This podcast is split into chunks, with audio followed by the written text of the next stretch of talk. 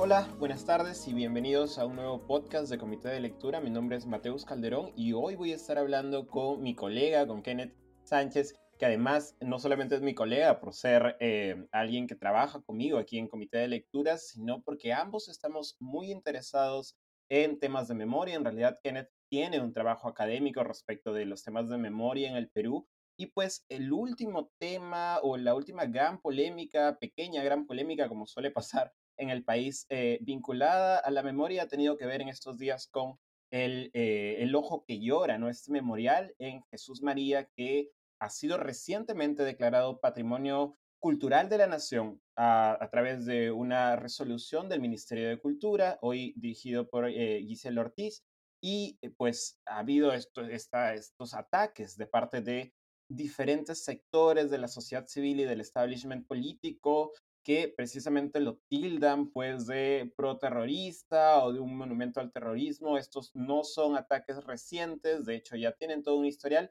y precisamente de esa polémica, de cómo podemos ir más allá de esta polémica y de la historia también de esa polémica es de lo que vamos a hablar hoy con Kenneth. Empecemos entonces rápidamente. El, el, este memorial, que es el, Ojo que Llora.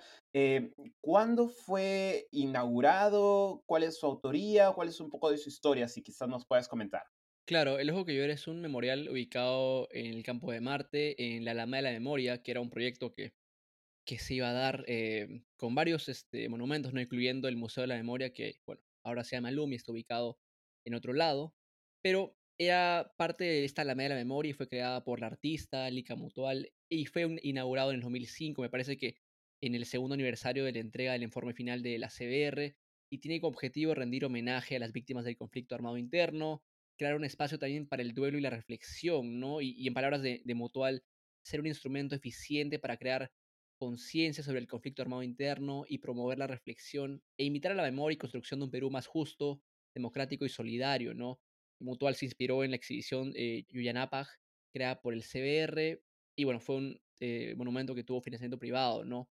Si alguien quiere, puede ver las fotos en Google, ¿no? Pero el memorial consiste en círculos de piedras y una escultura grande de granito en el medio, y esta escultura en el medio es una escultura medianamente alta, de la cual caen gotas de agua y caen al un pozo que lo rodea alrededor, ¿no? Las gotas que caen de, este, de esta escultura parecen como, como lágrimas y alrededor estas piedras, hay alrededor de 30.000 piedras, si no me equivoco, y en cada piedra se lleva inscrito el nombre, la edad y el año de la muerte o desaparición de las víctimas del el conflicto armado interno. Estos datos de los nombres y de las edades se basan en el registro único de víctimas eh, creado por el Estado peruano. Es muy importante para las víctimas. Como tú mencionaste, fue este, declarado, fue declarado patrimonio en la gestión de la eh, ministra Gisela Ortiz, quien fue participante y dio el discurso inaugural, ¿no? En representación de, la, de las familias de las víctimas, ¿no? Hace 15 años que los inauguró.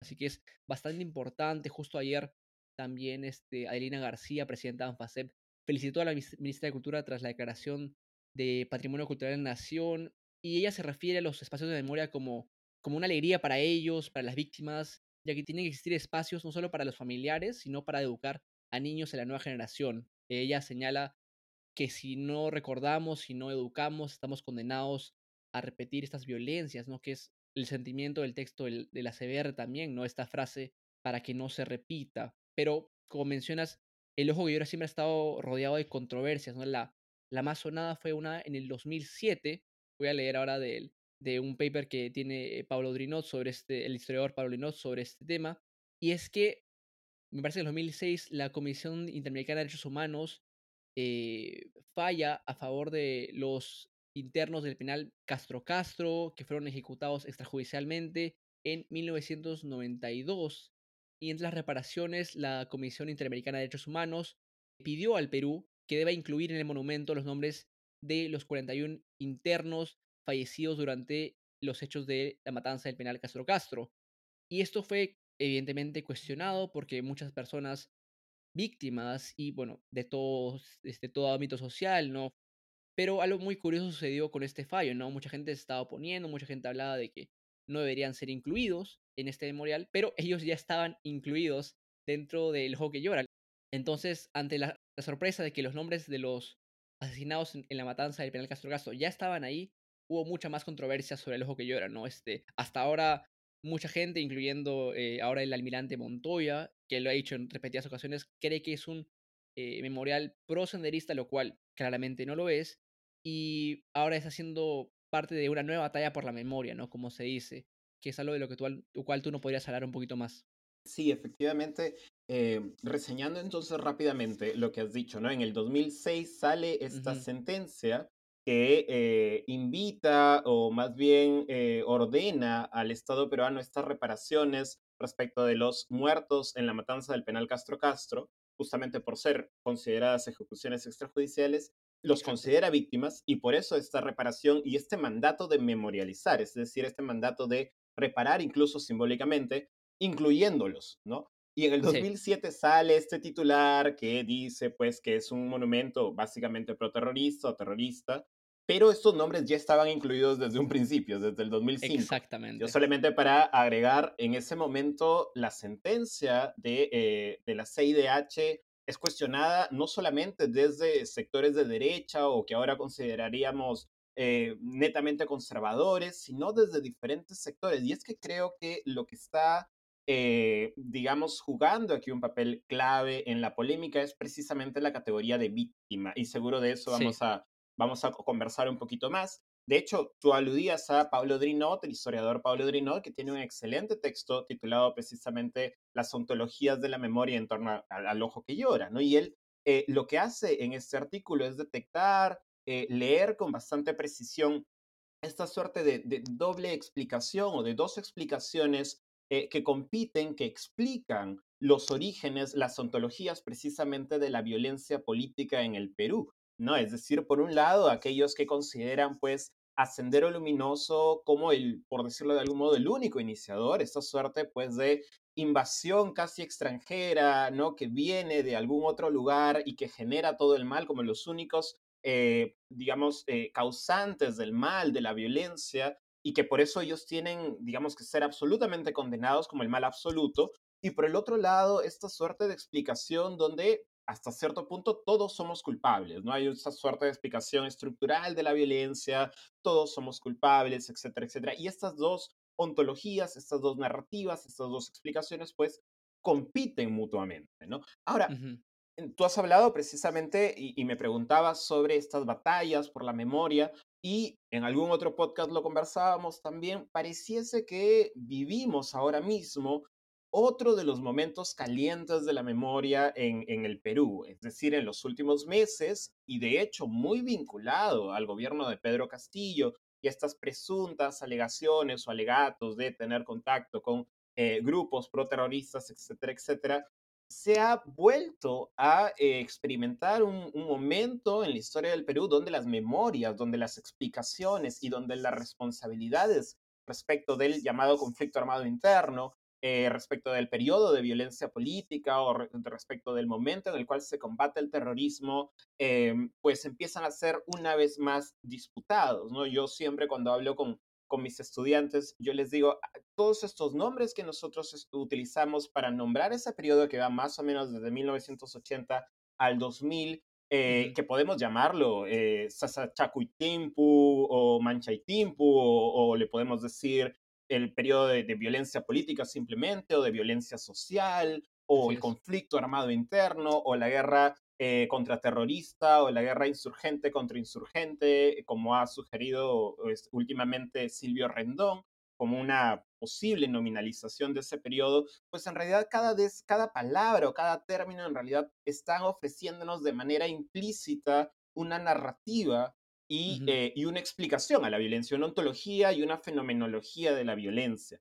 Eh, creo que esto es importante porque a veces utilizamos estos términos y tratamos de reducirlo solamente a ciertos aspectos, como decir, legalmente fue un conflicto armado interno. Por supuesto que legalmente, según el derecho internacional humanitario, probablemente la nominación sea correcta. Pero por supuesto sabemos que las palabras no son solamente palabras, sino que conllevan un conjunto de afectos, un conjunto de narrativas alrededor. Y precisamente hablando de víctimas, lo que está aquí en juego y lo que está en juego con el ojo que llora y con todos estos ataques eh, muchas veces inmotivados, yo diría casi siempre inmotivados al ojo que llora, pues em, lo que está en juego es la palabra víctima y todo lo que, lo que está alrededor de esta palabra, ¿no? Es decir, pensando en que el, el eh, pensando en que ese memorial, que dicho sea de paso, y lo conversábamos fuera de cámaras, es privado, además se hizo con financiamiento privado, es decir, no es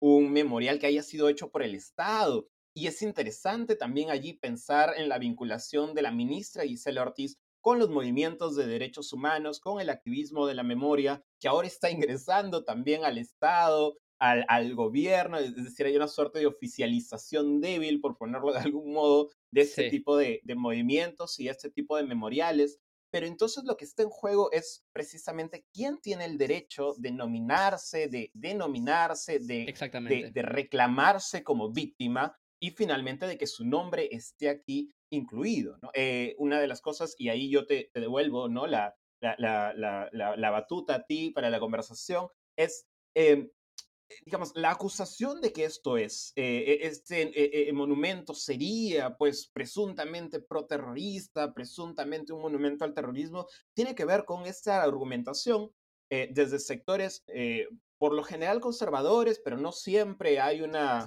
identificación clara, ideológica, como también lo deja en claro eh, Pablo Drinot, eh, la, acusación sería que al poner los nombres de senderistas o de presos del penal Castro Castro, que por supuesto han sido asesinados extrajudicialmente, se estaría igualando moralmente, ¿no? A las víctimas, por un lado, eh, de Sendero Luminoso, que serían esa suerte de víctimas puras, ¿no? Y por el otro lado, a las víctimas del Estado, ¿no? Es decir, de las fuerzas policiales y militares del Estado, que fueron asesinados extrajudicialmente, que podrían ser consideradas víctimas, pero otra vez, no son completamente víctimas, no, no, no serían para, esta, esta, para estas posiciones, no serían, y, la, y, la, y el igualamiento, ¿no? la igualación de estas dos víctimas diferentes o de esta víctima pura y de esta cuasi víctima, pues sería una afrenta a la memoria, una suerte de eh, batalla cultural eh, contra la historia peruana, ¿correcto?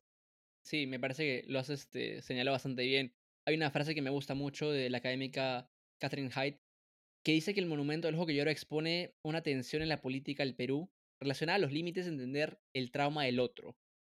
Porque estamos llegando a un momento de ya post-conflicto, me parece. Hay personas que tienen problemas con esa eh, esta nomenclatura, pero y estamos hablando de comenzar a cerrar heridas y cómo se pueden cerrar heridas si es que no podemos entender eso no significa justificar, claro está, pero es entender los unos a los otros, ¿no? Si entendemos, el conflicto armado interno es bastante complejo por el hecho de quién es una víctima es bastante complicado, ¿no? Porque, bueno, estoy hablando a grandes rasgos, ¿no? Porque si vemos caso individual por caso individual, probablemente en algunos es más fácil determinar quién es una víctima y quién no. Pero a, grosso modo, como se diría, y sobre todo en el interior del país, la línea entre víctima y perpetrador es bastante fina, ¿no? Es bastante porosa. Y me parece que tenemos que construir la idea que, que Boris llama este, una víctima compleja, es decir, una víctima que no es necesariamente inocente, pura, es una víctima que, que, que tiene responsabilidad, no tenemos que construir esta, esta imagen de una víctima compleja. Porque sí, en, en este país tenemos diferentes organizaciones de víctimas, tenemos este, la más importante, ANFACEP, pero tenemos también una organización nueva, que es el FENAVIT, que es otra, otra organización de víctimas del conflicto, pero una organización más alineada a, la derecha, ¿no? Que tiene como una de sus grandes representantes a Marta Moyano, que también ha sido víctima del terrorismo, o sea, no podemos quitarles ese título, pero tiene una postura radicalmente diferente a la del resto de organizaciones, ¿no? Porque son cercanos al Fujimorismo, tuvieron alguna cercanía, bueno, el, el simple hecho de tener a Marta Moyano ahí ya tiene, establece una relación, ¿no? Y en el 2017 uno de sus integrantes le dijo a RBP, el integrante llamado Jonathan Villanueva, le dijo a RBP que es integrante del el FENAVIT para decirle a los jóvenes que no hubo conflicto armado interno y que se llama terrorismo. O sea, hay una narrativa muy fuerte de parte de un sector de las víctimas, bueno, una parte minoritaria diría yo, porque el, el discurso de víctima total, al menos de las organizaciones, es bastante un poco más este, uniforme, ¿no? Pero habiendo dicho eso, las organizaciones no hablan por todas las víctimas tampoco, ¿no? Estamos hablando de 70.000 muertos, según la CBR, más de 40.000 este, personas huérfanas, más de 600.000 este, desplazados. Entonces, ¿qué es una víctima en este conflicto? Es una pregunta muy complicada y es una pregunta que siempre nos lleva al ojo que llora. Porque el ojo que llora trata de, como dice Catherine Head, expone este conflicto, ¿no? Hay una tensión ahí entre determinar quién es y, quién no es eh, una víctima, ¿no? Este, por ejemplo, yo pienso siempre, cuando pienso en, lo difícil que es determinar una víctima, siempre pienso en, en Gavilán, ¿no? Ahora es antropólogo, me parece que es candidato a, doctorado ahora, pero que cuando era joven peleó por Sendero Luminoso, cuando era niño, 12, 13 años, y luego se pasó a las filas del ejército. Qué mejor ejemplo de lo complejo de una víctima y un perpetrador a la misma vez que Lurjo Gavilán, ¿no? Por eso digo que para hablar de esos temas hay que tener mucho cuidado y hay que entender la complejidad. Y me parece que sería importante comenzar a hablar de víctimas complejas. No sé qué, qué piensas tú sobre todo ese tema de, de víctimas, perdón, de qué significa ser una víctima en este país después del conflicto. Sí, sin duda un tema eh, absolutamente difícil, pero que, digamos, sobre el cual siempre tratamos nosotros aquí desde Comité de Lectura de, poner la énfasis a pesar de lo difícil de, de conversar. Eh, yo, yo, pienso, ¿no? Y creo que el, el, la mejor muestra de, de lo limitado incluso desde el Estado de nuestra discusión respecto de la víctima es pues eh, la ley que crea el plan de reparaciones ¿no? para víctimas de la violencia, que precisamente excluye a miembros que hayan participado o que hayan sido, o a ciudadanos que hayan sido miembros de, eh, de grupos subversivos. ¿no? Es interesante porque básicamente lo que te está diciendo allí esta ley es bueno, si es que tú fuiste parte del MRTA, del Movimiento Revolucionario Tupac Amaru, si tú fuiste parte eh, del PCP Sendero Luminoso, eh, digamos, así pues te hayan matado, así te hayan violado, en realidad tú no tienes derecho a considerarte una víctima eh, o a recibir una reparación a los ojos del Estado, ¿no? y habrá personas que consideren esta posición justa, probablemente las que estén militando en, el, en estos grupos de memoria que se alinean más a la derecha, como tú bien has dicho, o que tienen posturas más conservadoras. Eh, pero por supuesto la discusión no se agota, ¿no? Eh, por supuesto que han habido víctimas eh, de grupos subversivos, por supuesto. Y de hecho, digamos, la sentencia de la CDH lo que hace es remarcar eso, ¿no? Digamos, víctimas de ejecuciones extrajudiciales, víctimas de, de, de, violencia sexual, ¿no? El nivel de víctimas de violencia sexual, que han habido durante el conflicto armado interno en diferentes, por ponerlo de alguna, a mí no me gusta utilizar la palabra, pero podríamos decirlo así, en diferentes bandos, ¿no? Eh, digamos, desde la población civil hasta aquellos que eh, finalmente formaron parte de grupos subversivos. Y creo que esa es la gran discusión que, eh, digámoslo así, quedó hasta cierto punto solucionada, se le dio una solución precisamente con la, con la CBR, digamos una solución temporal hasta cierto punto, pero ante la pregunta de cómo elaborar una narrativa, ¿no? Eh, respecto del conflicto armado interno, explicando la violencia política, explicando la lucha contra el terrorismo, pues la opción en ese momento fue centrarse en la figura de la víctima. Eh, y eso es una solución, digamos, parcial, que funciona de, de modo parcial. ¿Por qué? Porque digamos, de lado de, pensando en estas dos ontologías de las que hablábamos al inicio, que lee muy bien Pablo Drinot, pues desde el lado un poco más conservador, desde el lado que considera Sendero Luminoso como esta suerte otra vez de eh, personificación absoluta del mal, ¿no? salida un poco eh, de creatio ex nihilo, ¿no? salió de la nada, pues tiene víctimas, es decir, ah, van a haber víctimas de Sendero Luminoso. Y aquellos que consideran más bien que la violencia fue una cosa más donde todos somos más o menos responsables o todos somos culpables, también pues hay una figura de la víctima con la cual, digamos, uno se puede identificar, uno se puede... Entonces, más o menos que resuelve o que crea un puente entre ambos, entre ambas narrativas o entre ambas ontologías de la violencia, que es otra vez, es, es, un puente, es una, es una, eh, es una suerte de tregua eh, bastante frágil y bastante tensa. ¿Por qué? Porque apenas uno escarba un poquito más en lo que significa ser víctima, ¿no? Ya empiezan a surgir todas estas, eh, estos quiebres, estas fracturas, estos dolores. Em, uno de los problemas, por supuesto, con concentrarse en la narrativa de la víctima o de pensar que el único que puede reclamar eh, su narrativa como válida es la víctima, es precisamente los problemas eh, no solamente con, el, con, con este grupo eh, Fenadebit, así se llama, Fenadebit, eh, Fenavit. ¿me corriges?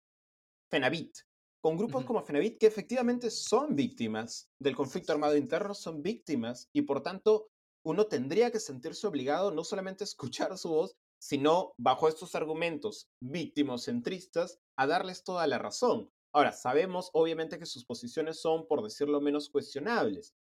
Otras víctimas que también, digamos, se consideran a sí mismos víctimas o otras, eh, otros colectivos que se consideran a sí mismos víctimas, por supuesto que tenemos Movadef y tenemos otros grupos vinculados más bien a los grupos subversivos, que otra vez, si uno tiene esta posición víctimo-centrista, pues eh, todo empieza a tambalear. Entonces, eso es lo que vemos ahora. Durante el 2000, tú lo has mencionado ya, Alurgio Gavilán, eh, eh, durante el 2012, 2013, 2014, hubo una suerte de ventana en la discusión respecto Sí, del conflicto armado interno, no con publicaciones como las de Lurgio Gavilán, con publicaciones como las de eh, mi amigo José Carlos Agüero, ¿no? que tiene estos libros excelentes, eh, eh, Los rendidos sobre el don de perdonar, eh, Persona, luego también un poemario, eh, que justamente abrieron la discusión respecto de quiénes eran víctimas y si es que alguien que ha participado en Sendero Luminoso, que ha participado en un grupo subversivo, pues solamente se le debería denominar de ese modo. Eh, recuerdo una cita eh, o una conversación que tuve también con Cecilia Méndez en la cual ella me decía, o ella decía, ¿no? En general, yo no creo que se debería utilizar el término terrorista para nadie. Personas que han cometido, digamos, actos de terrorismo en el, en el, en el peor de los casos, pero si uno eh, confunde, digamos, la persona o, la identidad de la persona con estos actos, ¿no? Que, que parecerían usurpar la identidad de la persona, pues eh, nos quedamos en una discusión bastante, bastante eh, limitada. Ahora, hablábamos y decía yo una ventana, también lo decían otras personas, pero esa ventana se ha cerrado, es decir, finalmente era una ventana y no una puerta, digamos, a la discusión. ¿Tú crees que está ujú. cerrado? ¿Cómo ves la cosa ahora? Yo creo que, bueno, no quiero ser pesimista, soy una persona bastante pesimista, pero me parece que la ventana, si no se ha cerrado, está a punto de cerrarse. Porque, bueno, después de lo que ha habido en la elección pasada, en esta elección sobre todo, la polarización hace imposible tener un discurso eh, sobre estos temas, ¿no? Es, vimos, lo vimos en el caso de, de Héctor Béjar, lo vimos en muchos otros casos más, en los cuales es casi un tabú hablar de, de lo que es lo que significa ser una víctima, ¿no? Es un tabú hablar de, del conflicto armado interno y tratar de encontrar los matices para poder entenderlo de nuevo. Nadie está justificando nada, solamente tratamos de entender los matices y las complejidades sutiles que hay en, en todos estos temas, ¿no? Entonces, yo creo que sí hubo una ventana con, con las publicaciones de José Carlos, con las de, con la de Lurjo, eh, y espero que sigan habiendo publicaciones de, ese, de esa índole. Me parece que hay una gran bibliografía sobre lo que son los estudios de memoria hoy en día, que me parece que ayudan a mantener estas conversaciones abiertas y me parece que la distancia también nos ayuda a poder hablar de esos temas un poco de manera más abierta, pero la polarización política la hace muy, muy complicada. Acá es donde la política siempre se ha ligado a la memoria, pero es en estos momentos en los cuales se hace mucho más difícil, ¿no? Creo yo. No sé qué, qué piensas tú sobre, sobre esta ventana que se cierra o que ya se cerró. Creo que es un tema eh, muy interesante el que menciona respecto de no solamente de la polarización, sino de la capacidad que tiene actualmente el gobierno o el ejecutivo para impulsar políticas de memoria, ¿no? Eh, digamos, una cosa es efectivamente la discusión en la sociedad civil, pero también hay esta categoría que, que, que eh, Valéry Robán Acevedo utiliza, que es la de emprendedores de la memoria, ¿no? Es decir, por ejemplo, la ujú, CBR fue un emprendedor de la memoria porque justamente posibilita pues la apertura de estas discusiones y tal. Y frecuentemente esos emprendedores, en el caso peruano, han estado vinculados a, eh, al Estado, ¿no? A la capacidad estatal para impulsar una política de memoria, una política de memori memorialización o de discusión respecto de. Y como tú bien lo señalabas, y, también un poco lo mencionaba yo al inicio, a raíz del gobierno de Pedro Castillo empiezan a aflorar estas, estas otras memorias o estas personas que presuntamente, supuestamente estarían vinculadas a grupos subversivos o habrían estado vinculados en el pasado, eh, o que tienen incluso narrativas disidentes, narrativas diferentes respecto de lo que fue el conflicto armado interno, como lo veíamos con Héctor Béjar, pero de repente vemos que el gobierno o el ejecutivo, ¿no? No es suficientemente fuerte como para defenderla eh, o defenderlas en plural. Entonces, la pregunta aquí sería eh, eh, si es que el gobierno, pensando específicamente pues, en la política del, del, del, ojo que llora, em, tiene la capacidad el gobierno de defender una intentona, como yo creo que lo va a ver, contra su ministra, ¿no? El Ejecutivo lo tiene, es decir, puede, eh, o, esto va a terminar derivando en eh, otra situación como la de Héctor Béjar, donde básicamente se abandona a una ministra. Porque hasta ahora no hemos visto eh, intención del gobierno fuera de la ministra Ortiz de abrir esta discusión y de sostenerla. Yo recuerdo muy bien que cuando pasó lo que pasó con Iber Maraví, presuntamente vinculado a eh, Sendero Luminoso, y que un hecho que yo lo he dicho en otros lados, pero que a mí me pareció histórico, que una persona que presuntamente ha sido acusada de esté en el, en el, en el Congreso dando su versión en televisión nacional, eso me pareció eh, histórico, no, no tendría otra palabra. Eh, pero el gobierno otra vez no no parece que tenga algún interés o incluso el oficialismo de Perú Libre en abrir esa discusión, ¿no? Entonces, eh, políticamente, yo no sé qué vaya a pasar ahora. Eh, sí creo que, digamos, el gobierno, pues aquí se está abriendo un flanco eh, que yo no sé si este, vaya a poder defender, más allá de que yo creo que tenga razón, absolutamente absoluta razón en abrir o, digamos, este, denominar o, nombrar o declarar este lugar como, como patrimonio cultural de la nación. Tienen la capacidad de enfrentarse. ¿Quién serían ahora los que, o quiénes, o quién, o quiénes serían los que tendrían que más que nada liderar esta eh, batalla por la memoria? No tendría que ser el Estado, pero parece que el Estado no es capaz, o el gobierno en cualquier caso, de armar ni siquiera una narrativa para él mismo. Entonces, claro. menos una narrativa respecto del periodo histórico del 80 al 2000 y sus consecuencias.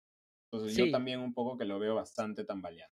Sí, no, antes de, terminar, solamente también quería agregar que el gobierno no lo hace, pero los otros gobiernos tampoco lo han hecho. No en forma de exculpación, sino en forma de que, como una crítica a todos los gobiernos que no tuvieron la capacidad de armar una narrativa en torno a la memoria. Podemos pensar en todos los gobiernos que han habido. Hay un tema de que ninguno quiso armar una narrativa, ninguno quiso nadie quiso la pelea de, la memoria. El mejor caso es el de García, que bueno, rechazó la donación para, para, para el LUM y luego después de presión aceptó aceptar a regañadientes dos millones de dólares para armar un museo. Ningún gobierno, a diferencia de los gobiernos en Chile, en Argentina, por ejemplo, que han, sí han armado una narrativa, es la narrativa buena o mala, es otra discusión, ¿no? Pero sí, sí se compraron el pleito de, de la memoria en esos países y es algo que no ha sucedido acá. Y es algo que el gobierno de Pedro Castillo no lo veo en, la capacidad de hacer políticamente, y, pero tampoco es algo que otros gobiernos hayan podido hacer. Y es algo que no han querido hacer tampoco. Salvo pequeños gestos, ¿no? Pero nunca un gesto relacionado con armar una narrativa. Efectivamente, estoy absolutamente de acuerdo con eso. Em, bueno, esperaríamos o esperemos a ver qué, cuál es la respuesta desde el, desde el Ejecutivo, eh, porque yo sí creo yo no sé si tú coincidas conmigo, pero que esta polémica no se va a quedar en términos meramente discursivos. Es decir, va a haber probablemente una intentona de eh, llevar a interpelación a la ministra, de cuestionar a la ministra, de bajarse a la ministra. Eh, y por supuesto todo eh, alimentado, como tú bien decías, por la polarización, por este discurso en general de batalla cultural, de, no sé, la izquierda en el gobierno quiere eh, rehacer la historia peruana, cuando en realidad ni siquiera puede hacer su propio gabinete, pero así está. Así está. Eso sería todo entonces por esta, por esta conversación. Muchas gracias, Kenneth. Eh, ha sido muy iluminador. Y bueno, seguiremos conversando porque estoy seguro de que esto no para y cada cierto tiempo tenemos estas polémicas vinculadas a la memoria. Eh, un abrazo y un saludo a, a, todos nuestros oyentes y también espectadores, porque de seguro esto estará rebotando en YouTube y en, y en Instagram. Eh, conmigo y con Kenneth será hasta la próxima ocasión que hayan tenido o que hayan disfrutado de este espacio aquí en el Comité de Lectura. Nos vemos la próxima. Chao. Hasta luego.